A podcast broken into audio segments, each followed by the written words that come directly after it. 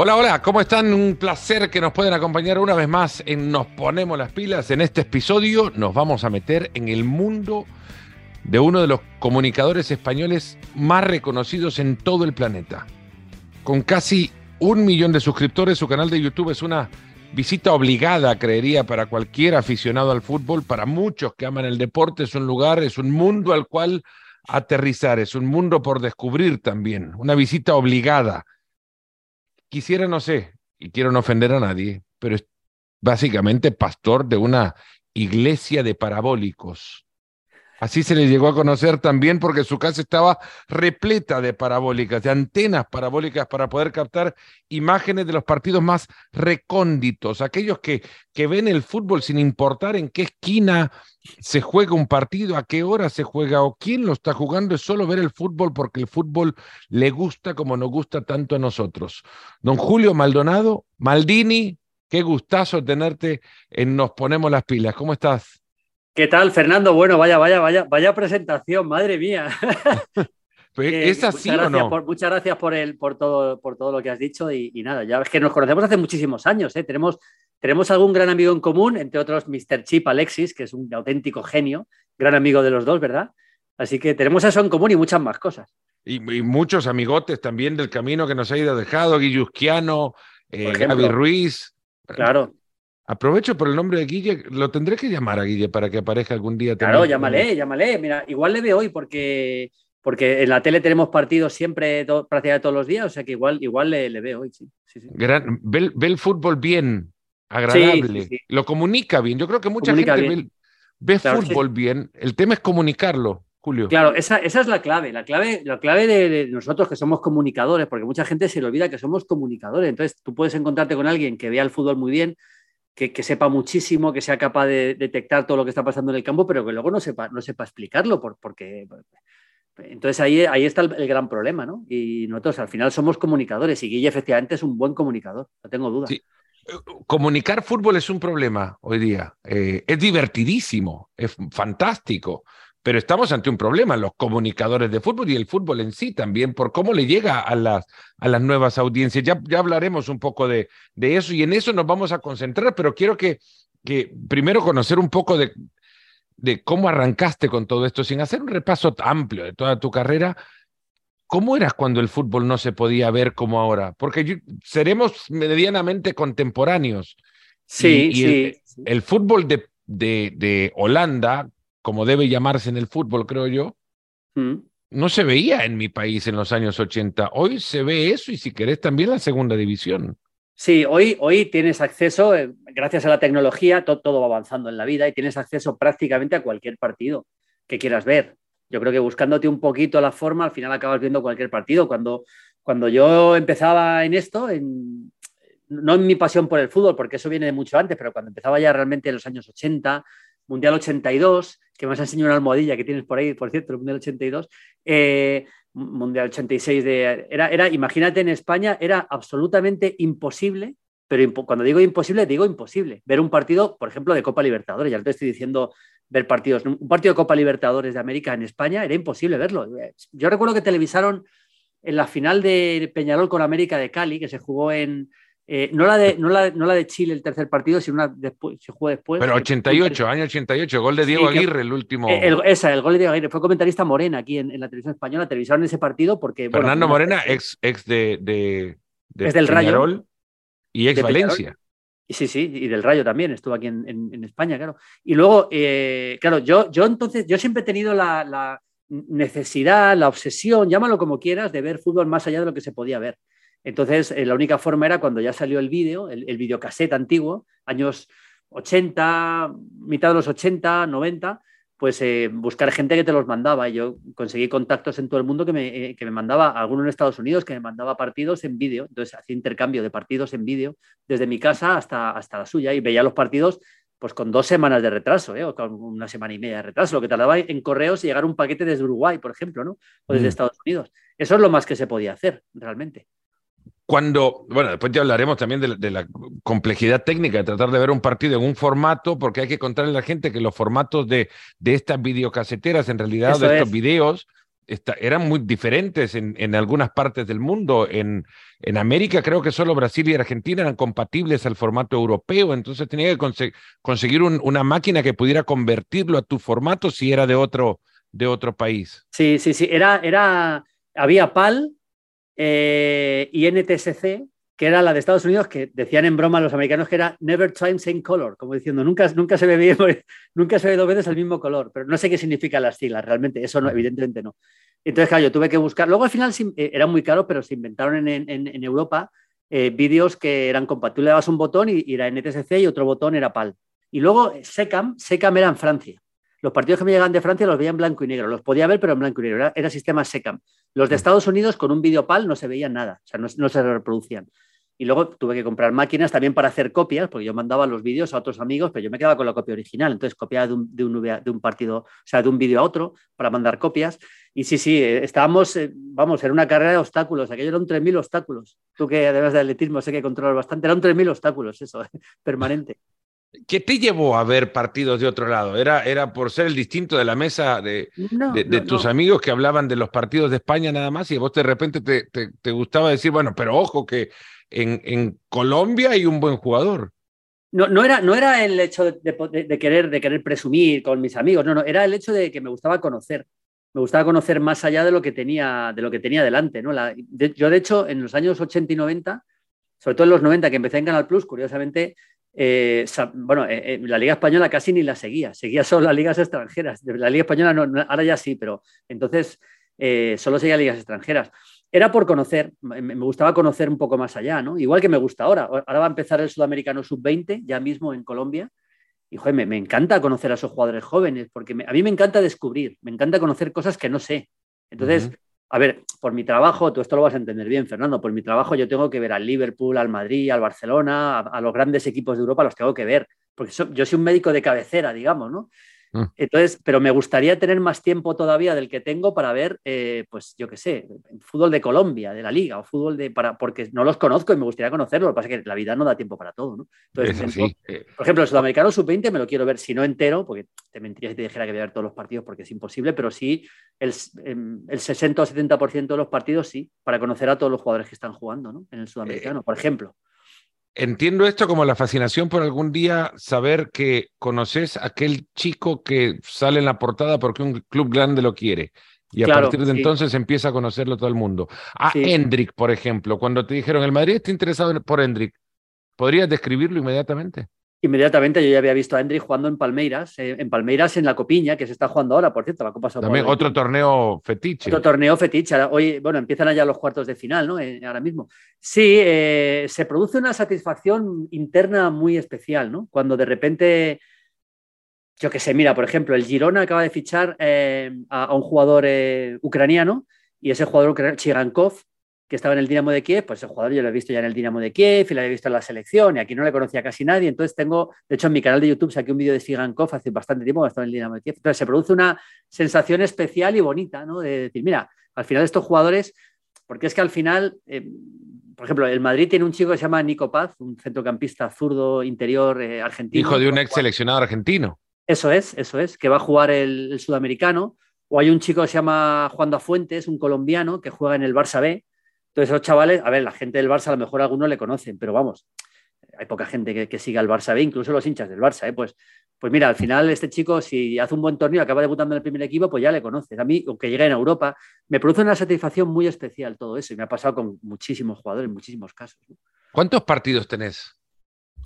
Grabados. Yo tengo, te, vas a asustar, pero yo debo. Bueno, partidos a los que a los que la biblioteca de Julio Maldonado puede o la videoteca cuenta con acceso directo. O sea que bueno, yo acceso directo cuento con todos, porque yo tengo, eh, yo tengo unas, eh, unos aparatos en, casa en, una nube con, unos 250 teras de capacidad y tengo, lo tengo todo en línea. Es decir, yo puedo ver cualquier partido de mi archivo. En, tu archivo, ¿En tu archivo cuántos partidos hay? Eh, unos 250.000 tiene que haber ahora mismo, más o menos.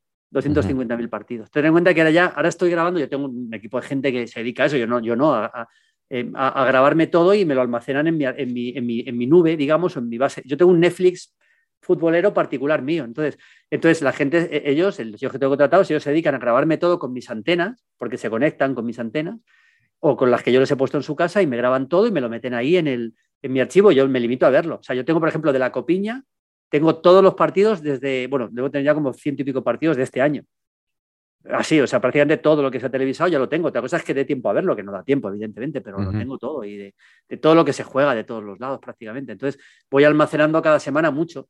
Y mucha gente me dice, pero, tú, pero ¿para qué? Si no, si no lo vas a poder ver, por supuesto que no lo voy a poder ver, es imposible verlo, pero si necesitas un día un acceso, o sea, necesitas un, un día ver a un jugador, lo tienes inmediatamente, ¿no? Esa, esa, es la clave.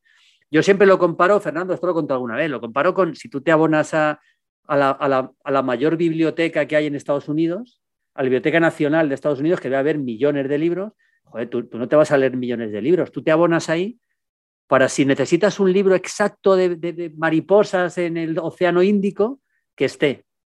Por eso tienes que tener todo. Por ejemplo, se acaba de retirar Gareth Bale. Bueno, pues eh, yo tengo los partidos de Gareth Bale cuando jugaba en el Southampton en segunda división, que entonces me los mandaban, pero yo no me lo mandaban porque jugaba Gareth Bale, me lo mandaban porque me mandan todo. Entonces ahora resulta que, les, los tienes. Me, me, explico, ¿no? O sea, en ese, uh -huh. y luego de, de el, seguramente el 50% de los partidos que me mandan son absolutamente inservibles. Ni los he visto hoy ni los veré nunca, porque esos partidos al final nunca van a tener ninguna importancia, porque, pero claro, tienes que tener todo. ¿no? Ahora, tenés que tener todo de verdad. Sí, sí, sí, Fernando. Hombre, cuando digo todo, digo, a ver, eh, pongo algunos límites. Por ejemplo, no, yo te entiendo, es que hay una, hay una fascinación muy, muy cercana. Ahora hay, lo, lo tuyo supera mil límites que creían que, era, sí, sí. que eran límites. Ejemplo, eh, el, eh, me están grabando completa la, el, el, torneo de Oceanía sub-17 que se está jugando ahora. Pues un Vanuatu Islas Cook sub-17, pero ya es que esto ya es casi como les digo, tú grábame todo, pues me graban todo. Bueno, pero ahí sale, por ejemplo, el arquero de Fiji que tiene cataratas en un ojo y solo mira con un ojo. Así, ah, pues mira, por ejemplo, o de repente, es que nunca se sabe, nunca se sabe, pero en cualquier, en cualquier partido que te puedas imaginar, puede resultar interesante tener, tener eso para, yo que sé, tú me dices ahora mismo, yo que sé, los, eh, Luka Modric, ¿no? Ahora que es un, un emblema claro. del fútbol actual. Bueno, pues yo tengo partidos de Luka Modric jugando en el Dinamo Zagreb cuando empezaba y en la sub-21 de Croacia, por ejemplo. Ah, podría registrar, por ejemplo, encontrar en video el primer caño, túnel, claro. sotana de, de Luka Modric a nivel profesional. Pues seguramente, seguramente. O los primeros goles suyos, seguro. O lo, el, sí. los primeros partidos en la selección sub-21 de Luka Modric, que en ese momento eran partidos, yo qué sé, además sé que, por ejemplo, en Croacia-Malta, sub-21, lo sé porque hace poco lo vi. Eh, ese partido en su día parecía un partido absurdo. Y a lo mejor lo era, ¿no? Pero resulta que en ese partido empieza a jugar Luka Modric. Tienen los primeros partidos de Luka Modric. A lo mejor Modric en ese partido, me lo estoy inventando, ¿eh? pero a lo mejor empezaba jugando en otra posición distinta y tú lo puedes demostrar con un vídeo en el canal o en la tele. Sí. Entonces, to, es todo, mucho más todo... fácil encontrar con, con, Gareth Bale cuya historia un poco más, más conocida. Decir, bueno, Gareth Bale era el lateral izquierdo. Alguien, alguien te dirá, no, ¿cómo vas a creer? Claro, Claro, bueno, pues le pones a Gareth Bale cuando de lateral o cuando empezaba. Yo me acuerdo que el primer gol de Gareth Bale con, con Gales creo que se mete a Jamaica en un amistoso en Gales. Bueno, pues es de tiro libre. Pues, pues demuestras que el primer gol es de tiro libre en su vida de Gareth Bale con la selección o otras posiciones. Es que estoy hablando de cualquier cosa que te puedas imaginar la podemos encontrar en mi archivo, ¿no? Para, yo que sé, Neymar. Yo tengo los partidos de Neymar de la Copiña cuando empezó a jugar con 15 años en la Copiña. Entonces, en ese momento, ese partido del Santos pues era un partido más, pero ahora resulta que es el partido en el que debuta Neymar. Entonces yo no sé qué partidos que me mandan ahora van a ser esos partidos significativos, con lo cual tengo que tener todo, porque si no, no vas a tener el que necesitas. Claro. ¿Hay, hay, ¿Hay, algo o alguien parecido a lo que vos tenés? No, no, yo creo que no. Yo creo que no. Yo conozco coleccionistas, porque también hay una segunda vertiente de esto que es la colección de fútbol histórico, que me encanta conseguir partidos de los años 70 y después de patearme el mundo y de conocer coleccionistas que tienen contactos en televisiones, pues yo tengo una colección de partidos ya de, a ver, de Copa de Europa, yo creo que prácticamente todos los partidos importantes, semifinales, cuartos y la final desde los años 60. Y igual te digo de, de, la Recopa, de la Copa de la UEFA, de, de ligas, de, yo qué sé, no sé. ¿Cuál es el partido más viejo con el que contás? El, el, el partido, yo creo no, el, partido, video, no el primer video de tu colección, sino el partido más antiguo que... Completo, completo. completo yo creo que el partido recibe... completo, el más antiguo, debe ser la final de Copa Inglesa del año 53 eh, la del Blackpool famoso, el Blackpool de, de, Stanley Matthews. Y luego tengo completo el famoso, eh, el famoso 3-6, fue 3-6 yo creo, de, de, Hungría a Inglaterra en, en Wembley. 53 eso, los tengo, eso los tengo completos, sí.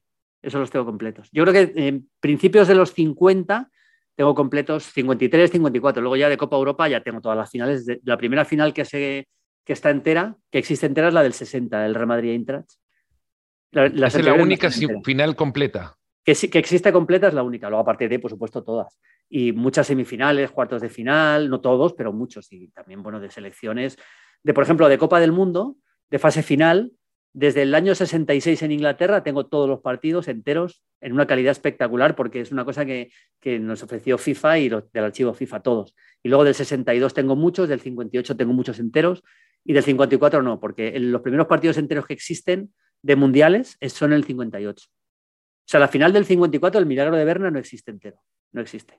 Es una, es una compilación eh, de, distintas cámaras, pero una edición. Una edición y a lo mejor dura 40 minutos. O sea, el partido completo no existe. Existen desde el, desde el 58 y debe tener como 10 o 12 o 14 partidos. 50, el maracanazo no existe completo. No, no, no. Lo único que existe completo son grabaciones de radio. Eso sí existe. Pero, pero existen imágenes, pero el partido completo no. Y finales de Copa, ya digo, creo que el 53 es la primera, a partir de ahí tengo toda. Copa inglesa, digo, ¿eh? ahí ya tengo todas. Sí. El Blackpool famoso ese es, el de Stanley Matthews, pero es el que llega y gana al, al Honved de Hungría. Sí, bueno, el Honved era un equipo muy potente en la época, pero esta final que yo te digo es la del Blackpool. Yo creo que es el 53, luego lo miramos si quieres. Que es el, si la verdad que podría, es que podría hasta compartirte la pantalla y enseñarte el archivo, pero, pero si quieres lo hacemos otro día. Pero eso, como es podcast, mucha gente no sabrá, ah, no, lo verá. Pero ojo, que cuando abra mi canal de YouTube, de repente, y, y, claro, a hacer eso también. Cuando hablas el canal de YouTube, hacemos un día y te enseño y te, te comparto la pantalla para que la gente lo vea y me dices, quiero ver el partido tal, y en, 25 segundos lo estás viendo. O sea, sí, sí, sí. Estoy buscando la final de 1953, Blackpool eh, Bolton. Esa es, esa es, esa es. Esa la tengo completa. La primera que existe completa la tengo completa. Y la siguiente es, la, es West Brom, que creo que es el West Brom el que le gana a Homebed y, y, luego dicen los ingleses somos campeones del mundo. Es posible. Porque le ganamos al mejor equipo de, Hungría. Eso ya se consideran los campeones, sí. De hecho, bueno, ya en el Mundial del 50 se la pegan, porque Inglaterra en el Mundial del 50 sabes que no pasa la primera fase, pero, pero, pero se consideraban los mejores y bueno, yo lo, vieron como un accidente aquello, ¿no? Sí, sí. Eh, el, siendo ese el partido más viejo que tenés en tu colección, ¿cuál es el que más te costó conseguir? Porque dijiste, lo tengo que tener. O quizás te sigue costando conseguir. Bueno, hay muchos que no evidentemente, ¿no? Que exista, porque uno quisiera encontrarse la, la, final del 30, pero no está. No, eso no. Que, yo sepa que han sido televisados, eh, hay algunos que me gustaría conseguir. Es curioso, mira, el primero que me gustaría conseguir, que no he podido conseguir nunca, que creo que, creo que en algún sitio tiene que estar, pero de mi manera, es el debut de Maradona con la selección absoluta, que es un partido contra Hungría en el 77 en Buenos Aires. Ese partido en Argentina ya no existe, lo debieron borrar, no existe. Con el cambio de régimen lo borraron, porque borraron un montón de cosas, pero seguramente fue televisado en Hungría. O de repente, yo, yo tengo partidos que de repente te encuentras eh, que hemos conseguido en la televisión de Francia, por ejemplo, en los archivos de Francia hemos conseguido cosas increíbles de la televisión francesa. Increíbles, de partidos de los años 60 y 70 de Copa Europa que se televisaban en Francia. Yo que sé, partidos Real Madrid-Inter de los años 60, ese tipo de cosas. A lo mejor ese partido se televisó en Francia. Cosa que en España no. Cosas que en España no, que en España no se televisaron, pero allí sí, partidos de Copa Europa que allí se televisaron, sí. Hay muchos. En Francia hemos conseguido barbaridades y luego en Inglaterra los archivos de BBC también hemos conseguido mucho, de ITV también, y en muchos archivos alemanes hemos conseguido muchos partidos. Cuando digo, digo hemos, somos un grupo de coleccionistas ya de este tipo de cosas. De Alemania hemos conseguido muchas cosas buenas de los años 60, 70, sobre todo espectaculares, espectaculares. No solo de equipos alemanes, sino de, equipos que, no, que los televisaban, pero sin ser equipos alemanes. Pero ese partido de Argentina me encantaría. Y luego de mundiales juveniles, me encantaría conseguir eh, los partidos. Tengo como 8 o 10, pero no en muy buena calidad, del Mundial de Australia del 81. Ese Mundial que se jugó en Australia, que la final fue Qatar, Alemania-Qatar. Me encantaría conseguir partidos en buena calidad de ese Mundial, porque los Mundiales juveniles me gustan mucho y esos me cuesta mucho conseguirlos. Conseguí la final del 77, del primer Mundial Juvenil de la historia, que juega México. México-Túnez. O sea, es en Túnez juega México, no recuerdo el rival, pero vamos, ese partido lo conseguí. Lo conseguí de los archivos franceses, porque se televisó en Francia. ¿Y de ese mundial tenés más? No, solo ese, solo ese. Es muy difícil. Luego está el 79, que sí tengo varios, que es el de Maradona, en Japón, pero, pero solo ese, sí. Es muy difícil conseguir eso. ¿eh? A partir de esto, Julio, ¿podés contar la historia del, fútbol y la televisión? Porque conoces perfectamente eh, la capacidad de producción y, sí, claro. Y la, tecnología existente en su momento para que el fútbol pueda ser transmitido como era transmitido entonces y conocer las etapas de la televisión y el fútbol. Claro, eh, cómo ha ido evolucionando las transmisiones, y cómo han ido cambiando cosas. Eh, por ejemplo, em, hay cosas que se hacían entonces que estaría bien que se hicieran ahora que ahora no se hacen. Por ejemplo, en, eh, hay partidos de la Copa Libertadores de los años 60, últimos 60, con Racing, que el famoso Racing de José. Eh, yo he visto algún partido en el que entrevistan al portero antes de que le tiren un penalti, en mitad del partido. O sea, te imaginas la situación, eso sí, es impensable. O sea, hay un penalti a favor de Racing y se pone un tío con, el, con un micrófono y antes de, que, de que le tiren el penalti en, el partido, no en una tanda, en el, minuto 60, le pregunta, bueno, ¿y cómo lo ves? ¿Para dónde te lo va a tirar? Pues no sé para dónde me lo va a tirar, no sé. Y eso es impensable. Pero eso se hacía, se hacía en aquella época, se hacía así. Y luego. ¿Qué es lo más raro que te encontraste en una transmisión de.? Bueno, esa, esa, no es mala, ¿eh? no, México-Unión Soviética, en la final del Mundial del 77. Esa es. Pues, eh, no sé, de lo más juvenil. He encontrado imágenes curiosas, ¿no? De igual, que salta un perro, pero eso son cosas que pasan y ya está. Eso sigue pasando. Pero eso sigue pasando. Pero que tengan que ver con la transmisión, lo más curioso es eso. Luego, eh, cuando existía el tema de la moneda, porque antes sabes que cuando empataban, jugaban prórroga y luego tiraban una moneda, no había penaltis. Pues es curioso ver la transmisión de, ese momento, de, cómo se, los jugadores al lado del árbitro se ponen todos alrededor, el árbitro tira la moneda y luego unos salen corriendo, que son los que han ganado, y otros se quedan ahí y tal. Pues eso también es curioso. En algún partido del Barça, ahí tengo eso también, un partido del Barça de los años, años 60 o por ahí. Del Barça, por ejemplo, y del Madrid he conseguido muchísimos partidos del archivo INA de Francia, muchísimas, de la, transmisión de, Francia. Partidos amistosos que, que, de repente no, no se transmitían. No, no, partidos oficiales, no, partidos oficiales de Copa Europa, que, que, a lo mejor en España se transmitieron, pero que en España no, ya no, o no los tienen o no, los quieren sacar. La final de los palos en Basilea. Por ejemplo, esa la tengo completa, esa la tengo completa, esa es contra el Benfica, la tengo de la televisión portuguesa, esa, ese partido. Pero, por ejemplo, la, final de Recopa del Barça con el eslogan de Bratislava, de los años 60, ese partido lo conseguí del archivo INA. Ese, partido yo creo que el Barça ni lo tiene, pierde el Barça, es la primera final europea del Barça, la pierde. Y, me acuerdo que una vez fui a, Eslovaquia y no lo tenían y se lo llevé a un chico y se volvían locos allí, lo han debido distribuir por todo el país. El partido, claro, es el, título europeo de un equipo, entonces era Checoslovaquia, pero es histórico para ellos. Allí tampoco lo tenían. ¿eh? Siendo un coleccionista en ciernes de mi parte, por la cual he conocido un montón de personas, también mm, con, la misma fascinación tuya a ese nivel, el mía, la, mía se limitó mucho, la fascinación continúa, pero digo, la búsqueda. Recuerdo cuando encontré, por ejemplo, un Cosmos, eh, Cosmos eh, Barcelona, en el que jugó el Mágico González contra. Sí, sí Sí, con, yo lo tengo. Con, Diego Maradona. Ese partido lo, encontré y para mí era haber encontrado el Santo Grial. Claro, claro. Hay uno que lo, te lo comenté a ti, eh, tú que eres salvadoreño, el, eh, el México-El Salvador del, del, hexagonal de Tegucigalpa, octogonal, no sé octogonal o hexagonal. En hexagonal. Para, el Mundial 82, ese partido lo tengo con una calidad impresionante. Creo que no sé si te lo mandé, pero lo tengo con una calidad y es un partido de ver a Mágico González contra México. Ese, por ejemplo, ese hexagonal Em, estaría bien conseguir todos esos partidos, pero acá es muy difícil conseguir esos partidos. Me encantaría, Bueno, alguien que esté escuchando por acá nos puede dar una pista del lugar donde se pueden encontrar. Yo, siendo salvadoreño, te cuento que el archivo de la televisora que transmitía esos partidos se quemó. Pero bueno, de hecho, yo. Sí, sí. De hecho, yo, eh, Fernando, una vez contactaron hace muchos años la Federación del Salvador y yo les mandé en una calidad perfecta, pero perfecta es perfecta. O sea, estos, estos, esto, eh, a mí me lo mandaron las cintas originales profesionales y las copié directamente a DVD en, la tele. Los partidos del Salvador del 70, que juega contra México, URSS y no me acuerdo el otro, Bélgica creo que es. Bélgica. Y los del 82. Pero una calidad, o sea, eso lo tiene la Federación del Salvador, pues eso lo he mandado yo. Espero que no lo hayan perdido. Pero no, no, eso es muy probable, pero si vos sabemos dónde regresar pero con una calidad perfecta esos partidos. Los del, 82, el famoso partido de Hungría, el 10-1 y luego contra Bélgica también. Es curioso que El Salvador ha jugado contra Bélgica los dos mundiales que ha jugado. Sí, y, hubo un Van der Moor ahí que jugó los dos partidos, además. Sí, eso es. Y el otro es con la URSS, ¿no? Si no me equivoco. El otro en Argentina, 80, con Argentina, con Argentina.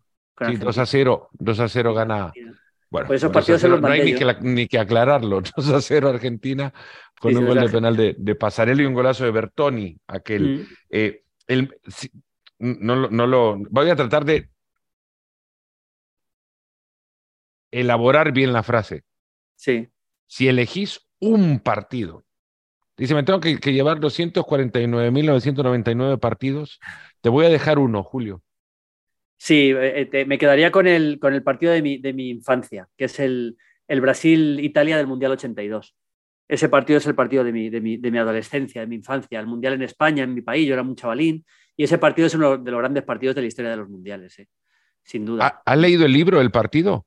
No, pero me lo, me lo mandaron, me lo, ¿sabes? Hace poco estuve... si, no, lo, si esto sale en YouTube en algún momento, y he girado para ver mi biblioteca y buscar el libro que lo tengo por acá. Sí, yo lo tengo, yo lo tengo, sí. Es un chico italiano que lo ha... Julio, es una maravilla, sí. Eh, uno de los mejores libros que he leído y te, te lo prometo, te vas, a, te vas a sentar a leerlo y no te querés levantar. Sí, sí, es, eh, ¿sabes quién me lo dio? Antonioni, ese libro, porque estuvimos, en, estuvimos haciendo una conferencia en, en San Sebastián, en un, en un, teatro, y pusimos el partido, y vino Antonioni, vino Zamora, ¿te acuerdas de Zamora, el jugador de la Real Sociedad, de los sí, sí, sí. Mundial? Y vino el chico que escribió el libro, y el chaval me lo trajo, el libro. Y estuve con Antonioni con él y, y me, me, me, regaló el libro. Ese, ese partido es, es, es, memorable porque, porque Brasil, que era la gran favorita, pierde jugando a un nivel altísimo todo el mundial. Italia re, resucita, aunque había ganado ya Argentina, pero resucita realmente en ese partido. ¿Es tan bueno el partido o, o la, la, no, el partido es espectacular. El partido es espectacular. ¿Tienes... ¿No lo has visto? Tienes que verlo. Sí, sí, lo he visto. No, pero quiero que me lo digas vos. Ah, no, el partido es espectacular. Es espectacular porque ha quedado para la historia y para la leyenda que Italia era un equipo ultra defensivo y en ese partido no es tanto. Es verdad que Brasil domina muchos, muchos tramos, pero Italia eh, tenía, tenía mucha calidad. Tenía Antonioni, tenía Conti, tenía jugadores de un talento tremendo. Ha, ha cambiado seguramente, más de un partido habrá cambiado la manera en la que vos viste ese partido. En su seguramente. Momento. Seguramente, sí, seguramente. O sea, lo has vuelto a ver 20, 15 años después y, y, y la percepción que te quedó grabada. Te cambia, eh... eso pasa mucho, eso pasa mucho. Cuando ves un partido muchos años después, te cambia la percepción completamente de lo que viviste en su momento en, en directo, ¿no? Pero con cualquier partido. Incluso aunque sea poco, o sea, pasado mañana me vuelvo a ver la final del otro día en Riyadh del Madrid-Barça, que estuve allí en, en Riyadh, y seguramente veo cosas que no vi en, el, en directo, algunos claro. detalles. Eso siempre pasa, siempre pasa. Claro, ¿El mejor partido que tenés es ese también? Es que ese partido le tengo un cariño especial. No, tengo, tengo, en esta colección tengo casi cualquier partido que te puedas imaginar, que sea bueno. La final de Estambul, el 3-3 es un partido memorable. Es que hay partidos buenísimos. Pero memorable es una cosa, bueno. Por, por, bueno, por, bueno, bueno. Este es muy bueno porque tiene, está repleto de, de, de, de, destellos individuales de los dos equipos. Tiene, tiene Italia, le remontan dos veces y acaba marcando el tercero. Brasil hasta el final ataca con todo.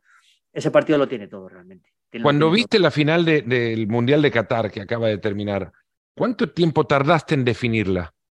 Bueno, eh, muy poco, porque estaba, estaba comentando el partido en, en, la tele y en, perdón, en la radio, en COPE, y nada más terminar dije que era la mejor final de la historia de las Copas del Mundo que yo había visto. Yo he visto todas desde el 58, uh -huh. enteras que son las que están, existen. Y esta para mí me parecía la mejor. Y era a nivel de partido tan importante, de final tan grande, era la mejor que yo recordaba. O sea, es que el partido final grande es una final de cualquier copa, torneo, sí, sí, un, sí, una definición de título a un partido. Claro, hombre, aquella de Estambul fue tremenda, la, de, la del Liverpool-Milán, Liverpool -Milán, ¿eh? pero, pero esta creo que lo supera, creo que lo supera. Lo tuvo todo, además dos jugadores que Messi y, y Mbappé a su máximo nivel, las alternativas, los últimos minutos fueron increíbles en, en, ida y vuelta, hay ocasiones en las dos porterías, pudo ganar cualquiera, la que le saca a Colomuani eh, Dibu Martínez, es, es, el mundial, esa es, la parada, esa es la parada de Casillas multiplicada por dos, porque era la última, la de Casillas a Robén, famosa del 2010, faltaba media hora, yo creo, 20, 25 minutos. Este, esta era si, era, si es gol, era gol, y se acabó el partido porque quedaba un minuto o 30 segundos. Sí, el árbitro pitaba en el festejo, así como estaban festejando los, los franceses. Pitaba eh, al final, sí, sí, sí, seguro, seguro. Pitaba al final durante el festejo. Sí, sí, o sea, eso es ya es, es irrepetible eso, ¿no? Eh, como hay muchos jugadores irrepetibles, como hay muchos partidos irrepetibles, hay muchos jugadores que así lo han sido también, Julio, eh, y ante la, el reciente fallecimiento de Pelé, de nuevo aflora el, el, eterno debate, que no sé si era tal en los 60, si se debatía mm. tanto quién era el mejor, eh, como se debate ahora, ¿no? Se puede discutir uno, quizás porque hay muchas más muestras y muchas más muestras al alcance de claro. muchos ojos y de muchas cabezas. Eh, de, claro, de, ¿Cuántos de partidos de Pelé viste? Eh, bueno, no lo viste jugar, primero aclaremos. No, no, no lo nunca lo vi en directo, por supuesto, en directo jamás le vi. ¿Podrías decir directo, que le viste, sin embargo? O sea, no, cuando digo en directo no le vi ni, ni estando en el estadio ni, ni, por la tele. Yo el primer partido que yo recuerdo de Pelé que se estaba televisando fue su despedida. La despedida de Pelé, yo recuerdo que iba con mi padre dando un paseo y lo estaban televisando y nada, en un bar ahí, ¿qué partido es este, papá? No, que se despide Pelé. Yo no sé ni quién era Pelé, estoy hablando, yo tenía siete años. O sea, no, vamos, somos, somos, tan contemporáneos que el primer partido de Pelé que yo recuerdo es ese también.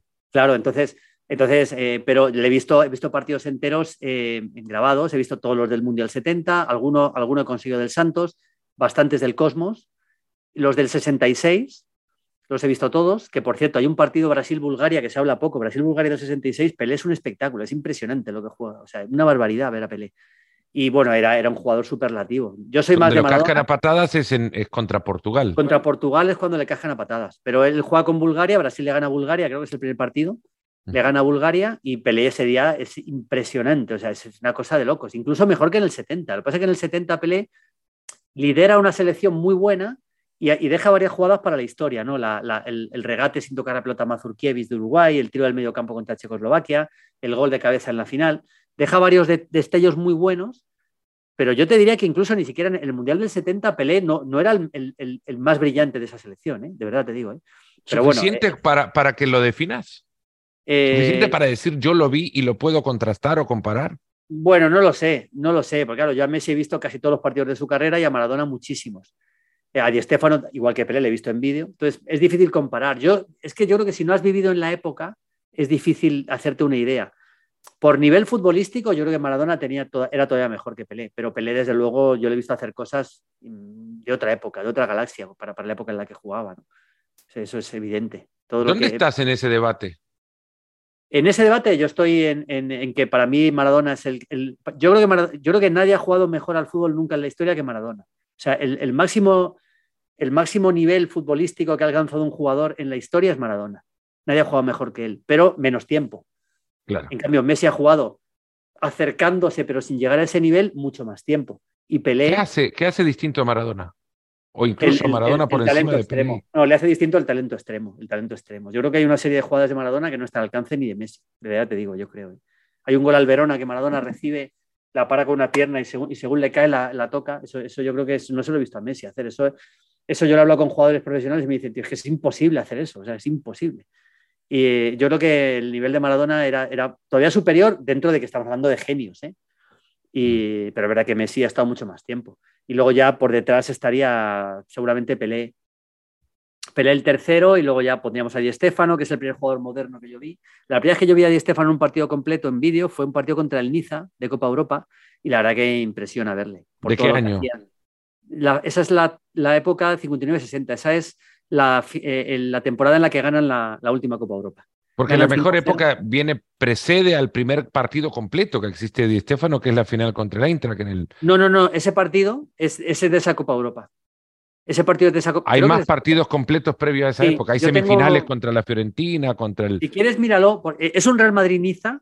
Los dos partidos los he conseguido en el archivo INA de Francia. El Madrid gana 5-0 en, en el Bernabéu eh, y creo que empata en Niza, que ese, ese no lo juega Di Stefano, y yo creo que es esa Copa Europa. La Copa Europa habré visto, creo, habré visto todos los partidos posibles de Di Stefano que, que, a los que tenga acceso yo en otras nubes, no en la mía.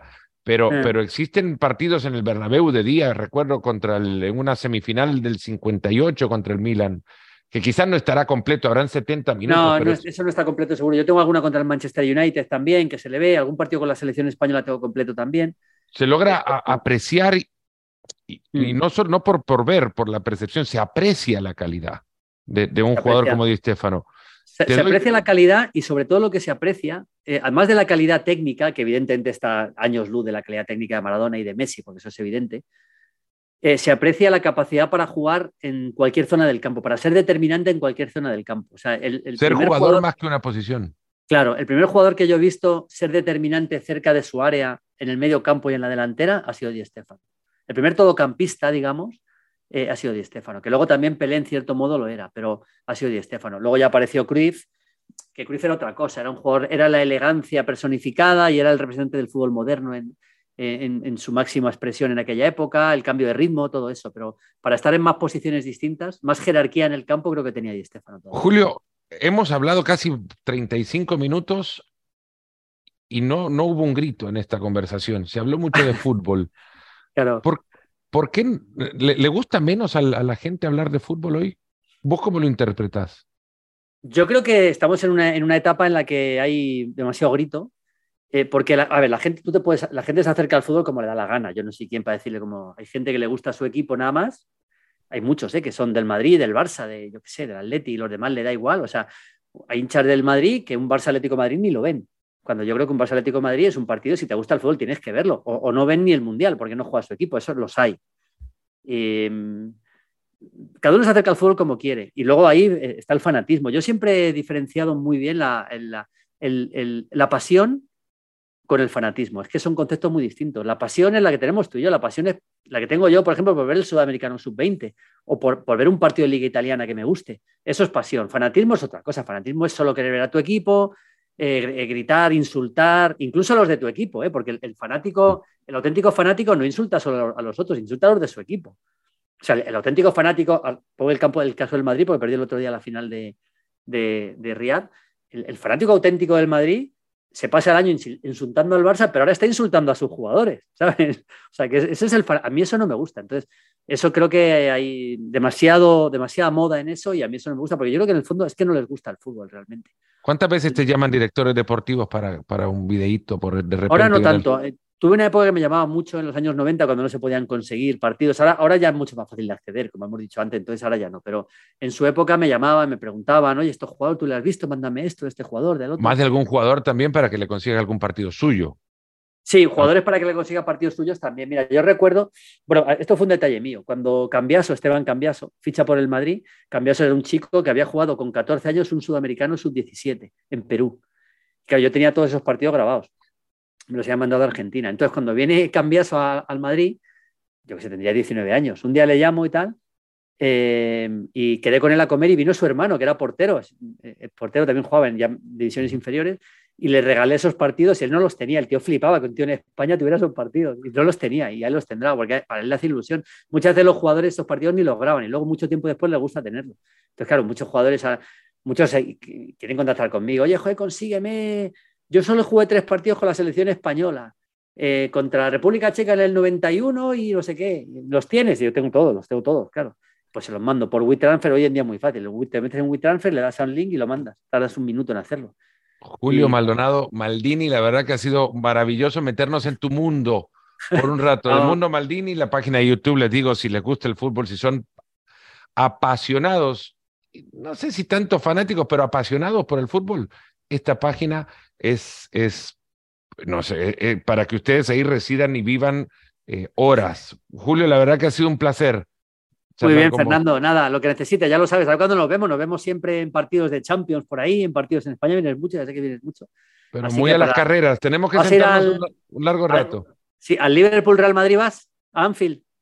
No, por ahora no, pero no, no quiere decir que, no, que, nos, que en un par de días no se decía que vaya. De repente algún partido previo, post a eso de la, champ, de la ah. liga. Si no ah, vale, pues nos vemos. Si vienes por aquí, nos vemos. Y si no, el próximo mío de Champions, así de viajes, Liverpool, Real Madrid, en Anfield nos, nos vemos. Que no, es mal sitio para verse. No es mal lugar para encontrarse. Y, y espero que este no haya sido un mal lugar para que ustedes le dediquen también un tiempo de su día. Un fuerte abrazo y gracias por habernos acompañado en otro episodio de Nos Ponemos las Pilas.